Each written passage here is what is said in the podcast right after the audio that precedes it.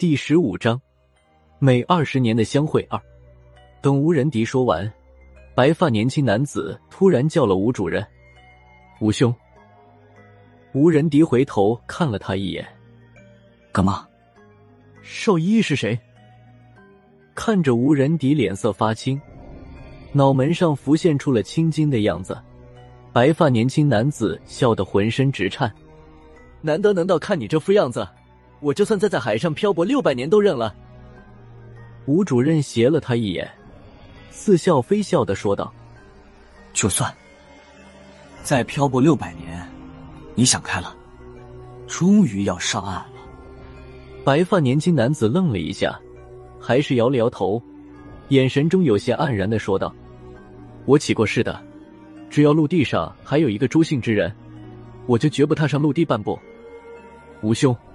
当时你还是我的见证人。吴仁迪对这番回答并不意外，别太拿起事当回事。算了，上不上岸，随你的便吧。我每二十年都要这么问你一次，也问了三十多次了。我还是那句话，在船上待够了，就上岸去找我。你知道怎么能找着我？白发年轻男子微微一笑，看了一眼身边的郑军。略一沉吟，又说道：“世间的事情也难说的很，也许什么时候我就想通了。你哪一天在陆地上突然看见我，也不要太惊讶。”吴仁迪点了点头，说道：“好啊，我就在陆地上等着你。”说着，吴仁迪取出来一个小布袋，递给了郑军：“一百四十六粒药丸，他们醒了，每人给一粒，能再管他们二十年。”箱子里的东西是给你们俩解闷儿的。听吴主任这么说了，我才注意到在墙角放着一个超大号的旅行箱。我们的注意力一直在吴主任身上，竟然没发现还有口箱子，只是不知道箱子里面装的是什么。我们在一旁看得目瞪口呆。郝文明和萧和尚对了个眼神，郝主任说道：“吴主任，都这会儿了，你不给介绍介绍？”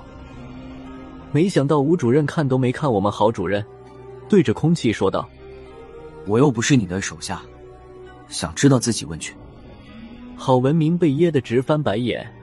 萧和尚之前因为萧三达的死，还是和吴仁迪没什么话讲。有了郝文明的前车之鉴，他更不会跟上去找不自在。吴仁迪没理会我们几个，他又看了一眼白发年轻男子，说道：“好了。”我的事办完了，二十年后再见。吴主任的话刚说完，白发年轻男子突然说道：“先等一下，还有件事情和你商量一下。”嗯，吴仁迪看着他说道：“你不会突然想明白了吧？准备上岸了？”白发年轻男子笑着摇了摇头，说道：“是有人要上岸了，不过不是我。”切。郑军，从今天开始，你不用在船上陪我了，跟吴兄上岸吧。郑军听了这话，脸色大变，说道：“主人，我并无大错，为什么要气我？”说道，膝盖一弯，竟然朝白发年轻人跪了下去，口中语气略带哽咽：“这不是气你。”白发年轻男子轻轻拍了拍郑军的肩膀，说道：“你先去替我打个前站，我总不能一直在海上漂着，叶落还是要归根呐。只是在海上漂的久了，陆地上的事对我来说已经太陌生了。你跟着吴兄，先替我打点一下，二十年后，也许就是我上岸的日子了。是，我一定将主人上岸的事宜准备妥当。”郑军这才恢复常态，向白发年轻男子磕了个头，从地上站了起来。白发年轻男子又说道：“既然你已经要上岸了，赐你的正姓也不要用了，还是恢复你的杨家本姓吧。”说着，又微微一笑，道：“郑军、杨军，还是杨军好听一点。”郑军又是一愣。但看着白发年轻男子笑呵呵的表情，顺从的说道：“杨军也罢，郑军也罢，我都听主人的安排。”白发年轻男子点了点头，说道：“吴兄马上就要走了，你回去将你的东西收拾一下，一起走吧。”是。杨军再次向白发年轻男子鞠了个躬，才转身离开。孙胖子突然想到了什么，追了过去。杨军，你等一下，我去帮你。说着，已经和杨军出了船舱。等杨军和孙胖子已经离开了这层船舱，吴仁迪看了白发年轻男子一眼，才说道：“我没想到，你也有骗人的一天。这么多年委屈他了。”白发年轻男子看着杨军消失的背影，说道：“杨军和我不一样，大难之前，我生活的环境和在这艘船上没什么两样，只是比这里大了一些，一样不能随意走出去。”时时刻刻都有人看着你，就连吃饭、穿衣、一言一行，都有人在你耳边念诵太祖遗训。比起那里，这艘船上已经好了很多。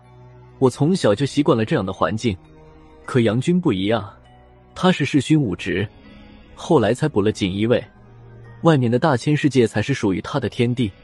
这么多年，杨军陪我在这条船上，没逼疯了他，已经算他走运了。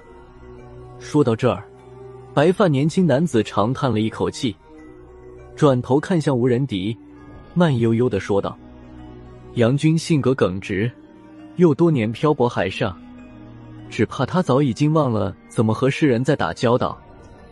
吴兄，权且将杨军当作是我吧，不管何时何地，请保他周全。”说着，白发年轻男子一一倒地。